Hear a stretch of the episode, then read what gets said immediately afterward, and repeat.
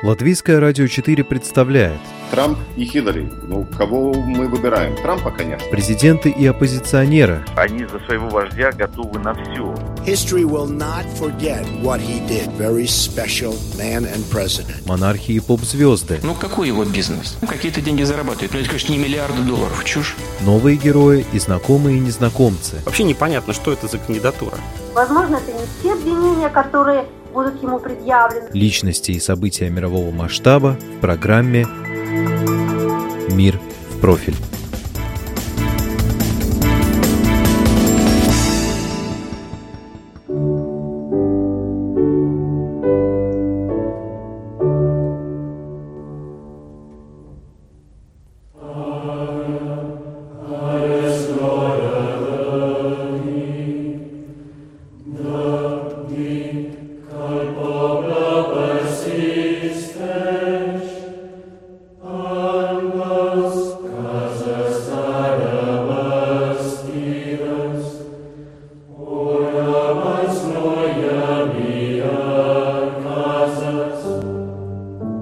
Тема Каталонии снова попала в топ мировых новостей.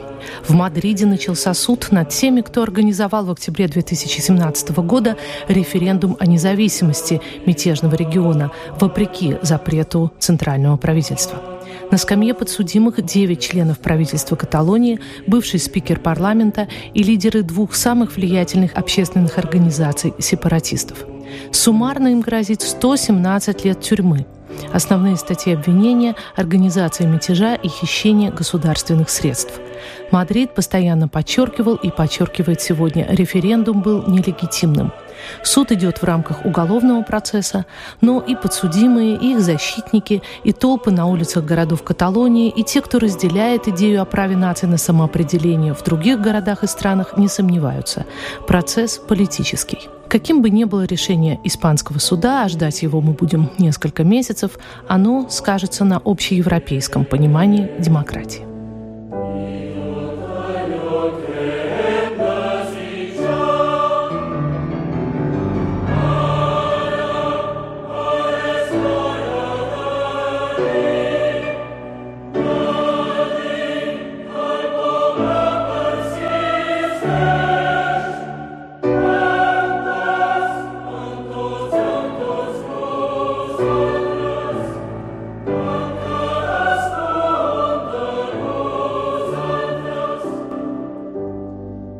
Вы слушаете программу «Мир в профиль».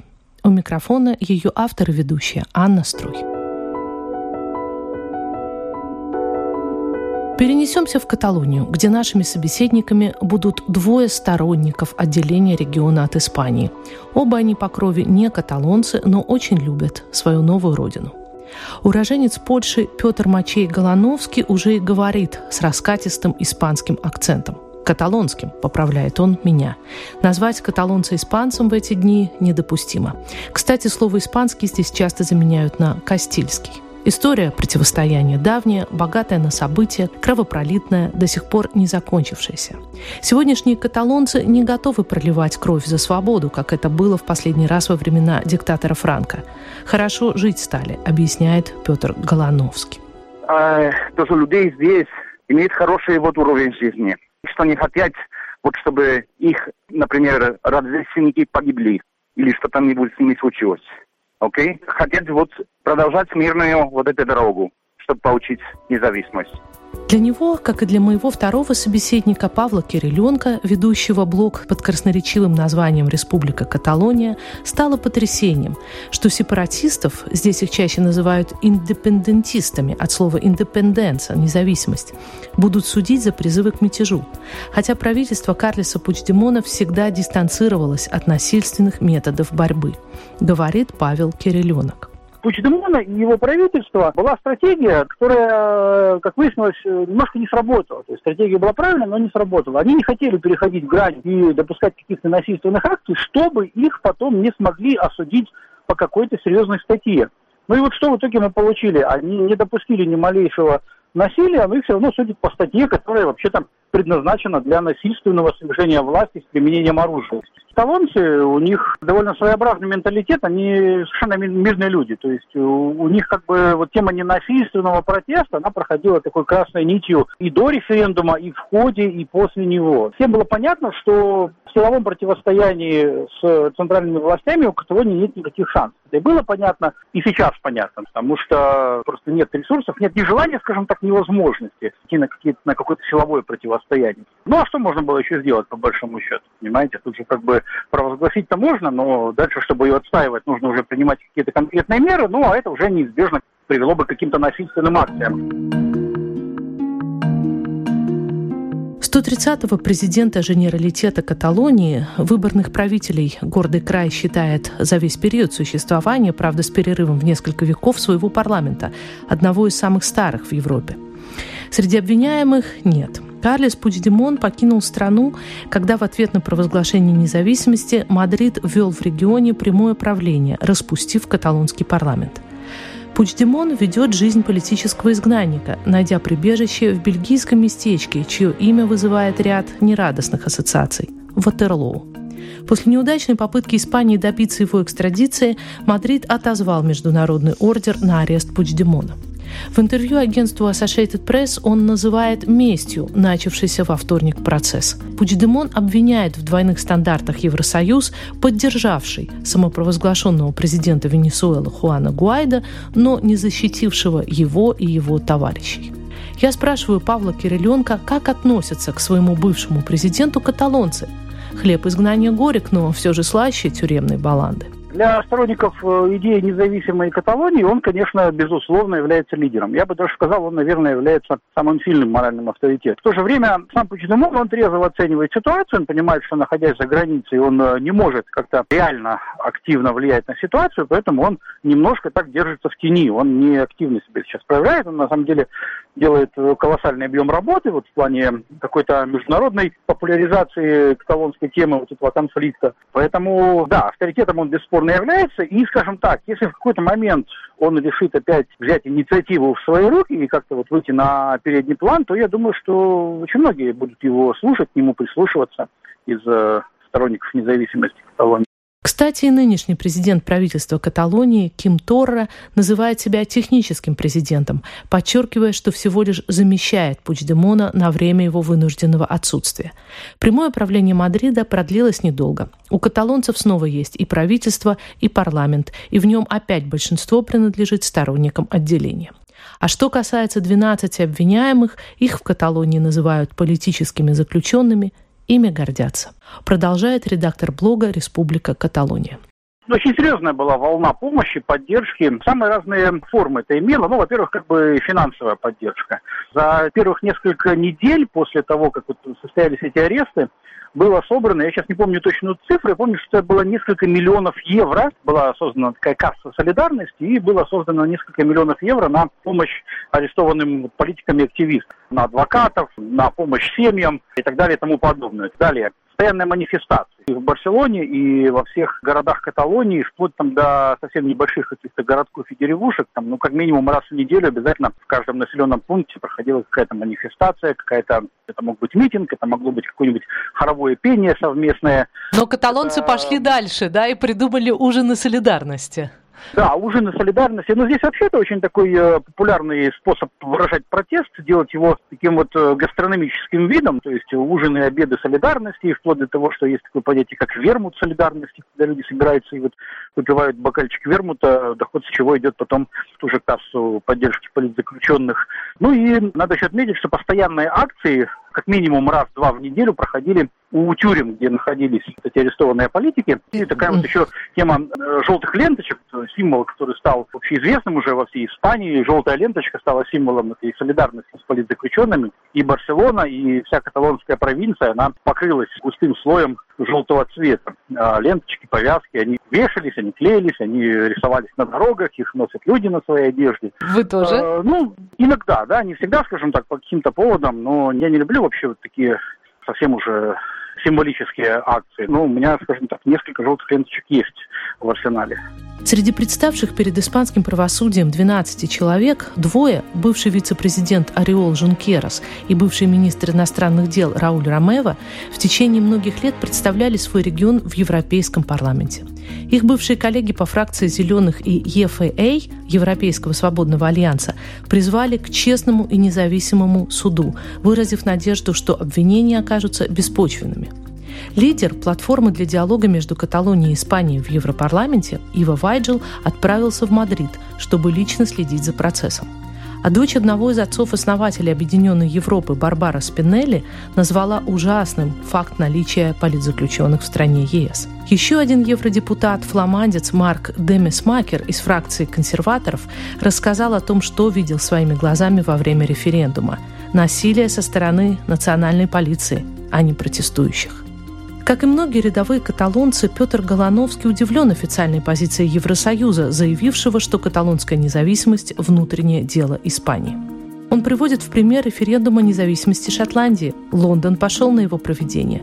В результате, кстати, Шотландия осталась в составе Великобритании. Там был проблем, решили, договорились за вопрос и сделали вот это референдум, никаких проблем. Скажем, они думали, что Европейский Союз будет на более смотрел на права человека и свободы. В Венгрии он принял решение, по Турции принял решение, по, по другим то странам принимает решение, а в Испании, а нет, это внутренняя проблема Испании. Нет, пожалуйста. Это уже проблема Европы. По мнению Петра Голановски, Мадрид должен сделать шаг навстречу и разрешить новый референдум. Нынешний премьер Испании Педро Санчес, социалист, вроде заявил о необходимости диалога и даже ездил в Барселону, но все это было... Бла-бла-бла-бла. Он только вот говорит, да, я хочу диалога, но я хочу говорить об этом, что вас интересует. Так о чем мы будем говорить? Конституция и все. Испанская конституция и законы. А никакого предложения не было. А вот в справедливость Верховного суда Петр не верит. Не верит, абсолютно. Не верит абсолютно вот этой суд.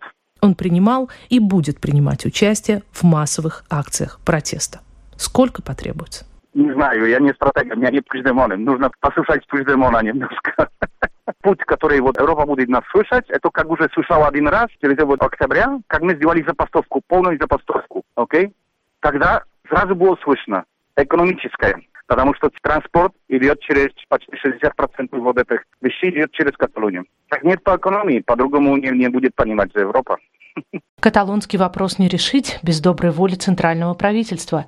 И хотя Педро Санчес настроен более мягко, чем предыдущий премьер Мариана Рахой, не факт, что он удержит власть. В стране говорят о внеочередных парламентских выборах.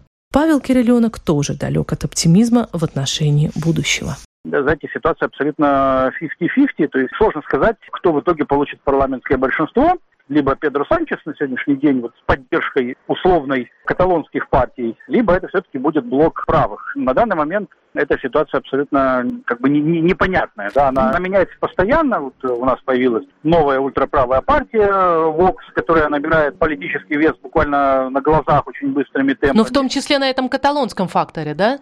Да, в том числе, я бы сказал, во многом именно на этом факторе. Во многом именно на этом, потому что из этого вопроса консервативными правым партиям Испании удалось сделать такой вот важнейший момент. Они очень долго его э, пиарили всячески, они делали из этого такой вот очень важный в глазах всех испанцев вопрос. И вот в итоге дошло до того, что каких-то бедных регионах Испании безработных избирателей больше интересует вопрос, будет ли решен как-то каталонский вопрос, будут ли остановлены сторонники независимости Каталонии, чем вопрос, например, их зарплат, их пособий, пенсий, их образа жизни и так далее. Диалог Мадрида и Барселоны, каким он мог бы быть? Чего ждет Барселона и чего ждет Мадрид? И как это можно примирить эти интересы? Проблема в том, что ждут они совершенно разных вещей. Я вообще не вижу перспектив ни у какого диалога, если честно. Ситуация может разрешиться по-разному, но самая маленькая вероятность это того, что стороны сядут, договорятся и найдут какой-то компромисс. Скорее всего, кто-то кого-то додавит, скажем так кто-то кого-то переупрямит, потому что запросы настолько разные, настолько разные видения ситуации, настолько разный подход ко всему. Это столкновение абсолютно противоположных ментальностей, идеологий, поэтому говорить о каком-то диалоге очень сложно. То есть это, во-первых, вопрос идеологический, во-вторых, вопрос практический. Мы же понимаем, что в этом замешаны, например, серьезные деньги. Каталония – это очень богатый регион. Во многом за счет именно каталонских поступлений в бюджет поддерживается вполне комфортная жизнь в более бедных регионах Испании. И если, например, э, гипотетически предложить какое-то увеличение финансирования Каталонии, то есть больше денег оставлять в Каталонии, то это повлечет, конечно же, резкое падение уровня жизни в более бедных регионах Испании. И уже там начнутся бунты и протесты, соответственно. Поэтому Решить эту ситуацию компромиссом очень сложно. Петр Санчес говорил правильные вещи. Год назад, полтора года назад он говорил, что хорошо бы предложить проект э, федеральной Испании. Вот это могло бы теоретически быть компромиссом. Но проблема в том, что этот проект потребовал бы изменения в Конституции страны, а для этого надо как минимум две трети голосов в парламенте, которых ни у партии социалистов, ни у каталонских партий нет и в ближайшей перспективе не будет. Остальные партии, правые партии, они, конечно, категорически против такого развития ситуации. Они считают, что и так у регионов слишком много полномочий, то есть их нужно, если и менять, то в сторону уменьшения, а не в сторону увеличения. Поэтому найти какой-то компромисс в этой ситуации будет крайне сложно, ближе к невозможному. Это было мнение Павла Кириленко, ведущего блога «Республика Каталония». Вы слушали программу «Мир в профиль». Ее подготовила и провела журналист Латвийского радио 4 Анна Строй, оператор компьютерного монтажа Ингрида Бедова. Человек и его поступки, события и его значения в программе «Мир в профиль» на Латвийском радио 4.